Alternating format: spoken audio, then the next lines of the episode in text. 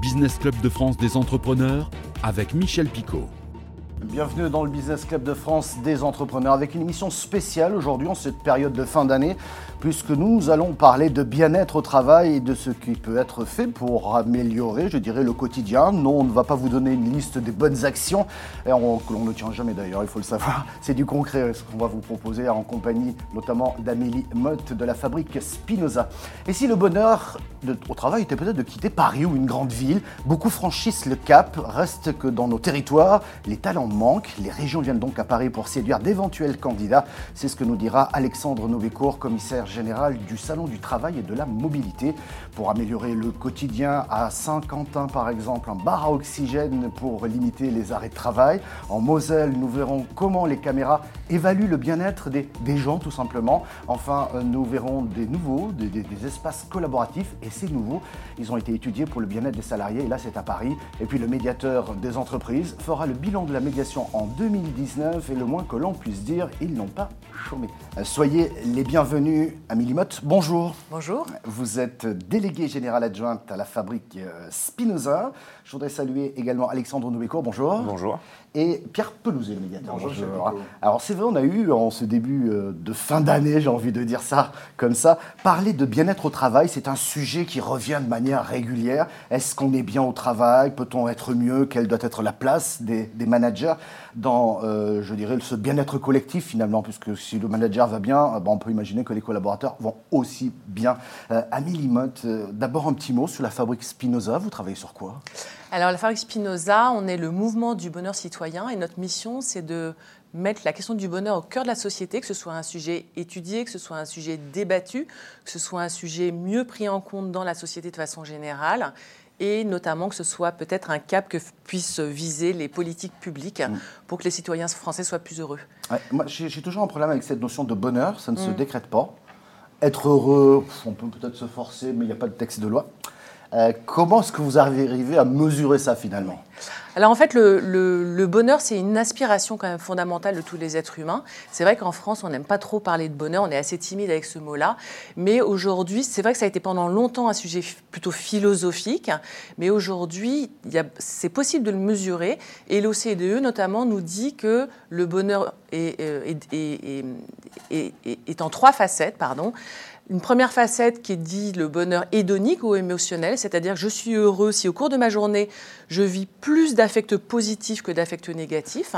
Une deuxième facette qui s'appelle la dimension cognitive, ça, parle de la façon dont j'évalue ma propre existence. Est-ce que, je suis, est-ce que je considère que je suis heureux? Est-ce que je suis satisfait de mon salaire? Est-ce que je suis satisfait de mon, mon travail? Est-ce que je suis satisfait d'habiter à Paris plutôt qu'en région? Etc. etc. Et la dernière facette, le bonheur eudémonique. Et cette facette du bonheur, elle fait appel à la question du sens. Est-ce que mon existence fait sens? Est-ce que mon travail fait sens? Est-ce que j'ai le sentiment de contribuer à un projet plus grand que moi? Et sur ces trois facettes du bonheur, il est possible de poser des questions pour évaluer le bonheur des citoyens. Voilà, donc c'est ce que je vais vous demander. c'est donc un, questionnaire. Mais euh, à partir du moment où l'on a identifié si l'on est heureux ou pas, on va prendre le cas où l'on n'est pas heureux. Mm. Qu'est-ce que vous préconisez ensuite? Vous dites au manager, attention, là, vous avez des équipes qui ne sont pas très heureuses? Beaucoup, beaucoup de choses à faire. La première chose à faire, et toutes les entreprises ne le font pas, c'est déjà de mesurer justement le niveau de bonheur de leurs collaborateurs.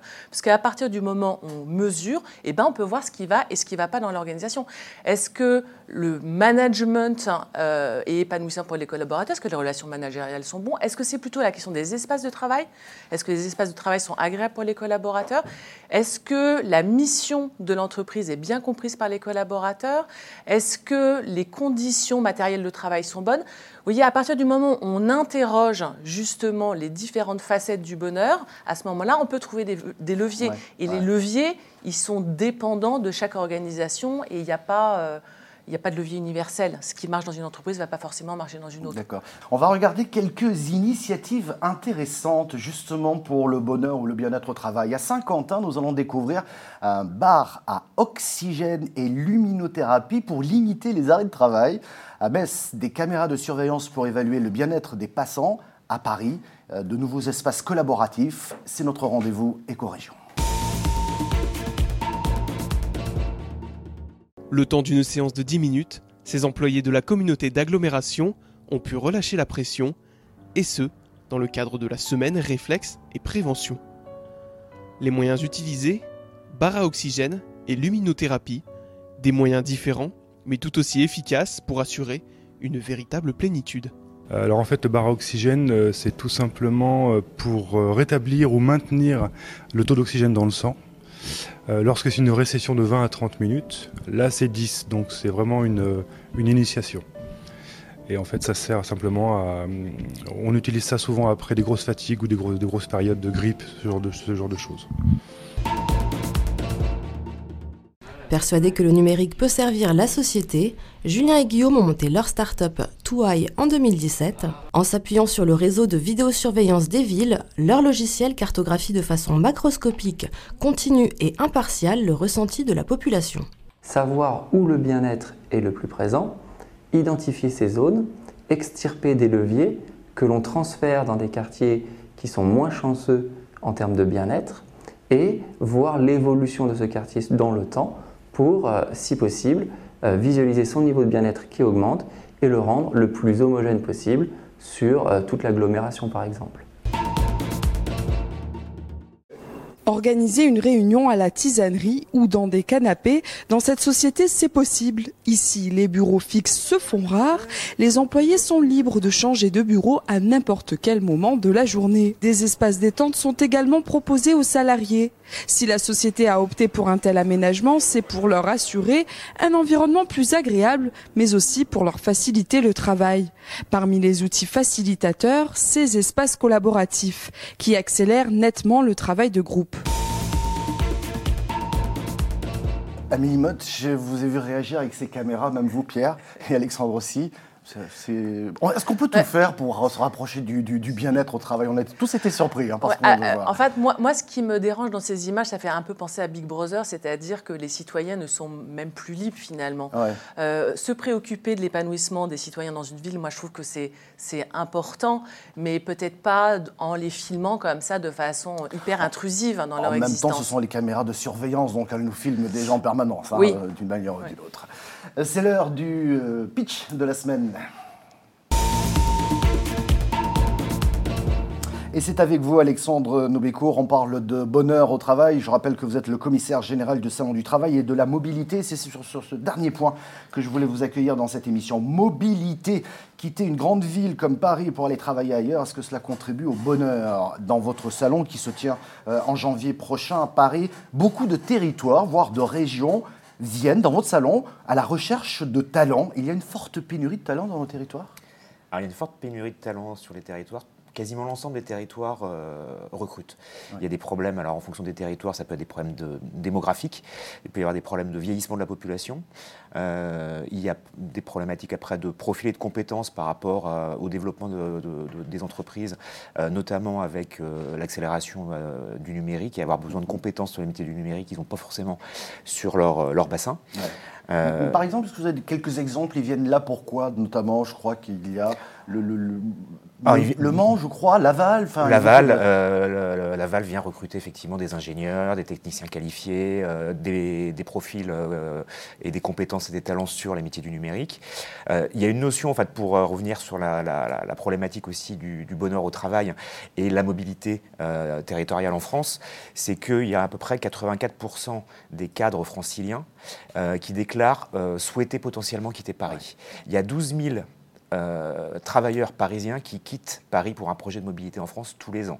Et les territoires qui ont des vraies problématiques d'attractivité et de valoriser le dynamisme de l'emploi économique de leur, de, leur, de leur bassin mettent en place des solutions dédiées pour faciliter euh, cette attractivité. Déjà, il y a une problématique où on va gagner en cadre de vie, donc on va gagner en bonheur, bonheur familial aussi, pouvoir accéder plus facilement à la propriété avec des prix de l'immobilier plus bas, euh, et, également, euh, du coup, avoir tout un système, je vous prends le cas, vous me citiez Laval, Laval met en place avec des partenaires financiers locaux un système de de crédit, entre guillemets, pour pouvoir euh, couvrir euh, les frais euh, potentiels de déménagement pour un francilien qui va venir s'installer. Il y a un vrai accompagnement, quoi. Il y a un vrai accompagnement.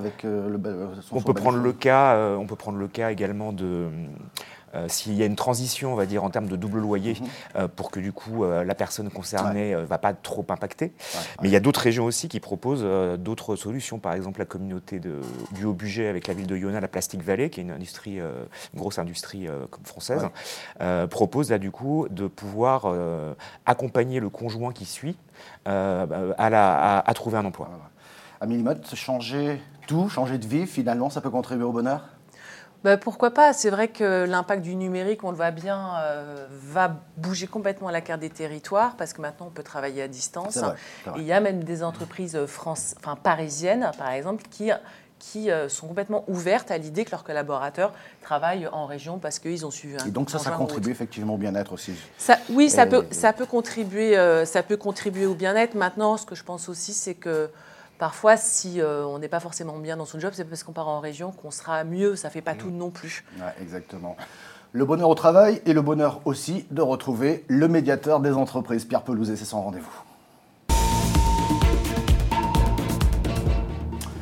Pelouzet, c'est l'heure du bilan. C'est l'heure du bilan en fin d'année, j'allais presque dire traditionnellement. Ben, on se, se voit toutes les semaines ici, on se raconte plein de belles choses. choses sur, sur les actions que nous menons. Qu'est-ce qu'on doit retenir? Mais c'est intéressant quand on regarde dans le rétroviseur de se dire que cette année, la neuvième année pour la médiation, nous avons accompagné des milliers d'entreprises. Depuis le début, c'est plus de 20 000 entreprises que nous avons accompagnées avec nos différents outils. La médiation d'abord. Euh, cette année encore, plus de 1300 entreprises nous ont saisis pour un différent avec une autre entreprise ou pour un différent avec une administration. Donc nous avons conduit des centaines et des centaines de médiations partout sur le territoire, toujours gratuitement bien sûr comme service public, de manière confidentielle et, et de manière rapide, parce qu'on a conscience de l'urgence des difficultés de ces chefs d'entreprise face à un retard de paiement ou une difficulté administrative. Et puis aussi, nous avons notre charte charte en faveur de relations fournisseurs responsables, avec plus de 2000 signataires aujourd'hui. Cette année, nous avons signé avec, d'ailleurs, avec Tony Estanguet, euh, petit souvenir, la 2024e charte, un petit clin d'œil euh, à JO 2024, mais c'était un peu fait exprès. Euh, aussi, bien sûr, toute notre action sur l'innovation, avec le référencement des cabinets conseils, avec la, aussi la charte que nous avons mis en place avec les plateformes, avec toutes les grandes plateformes de, de, de vente numérique. Voilà, tout ça, ça fait le, le quotidien de la médiation et surtout le, le plaisir de, de recréer des liens, de recréer du bonheur peut-être en faisant se rencontrer des entreprises, des entreprises et des administrations qui sont en difficulté, qui n'arrivent plus à se parler, qui n'arrivent plus à, à travailler ensemble et que petit à petit on amène à trouver une solution, à se reparler, à reconstruire et puis à avoir envie de développer ensemble et à créer de la valeur ajoutée. Ça rejoint donc ce qu'on disait au début de cette émission. Parlez-vous, faites-vous confiance. Merci beaucoup, Amélie Merci. euh, euh, jusqu'à nous. Merci Alexandre Novécourt. Merci Pierre Merci, Pelouzet. Michel Et vous Picot. pouvez retrouver cette émission en replay vidéo sur le site de votre chaîne de télévision. C'est aussi disponible en podcast audio sur toutes les bonnes plateformes. Merci de votre fidélité. À bientôt.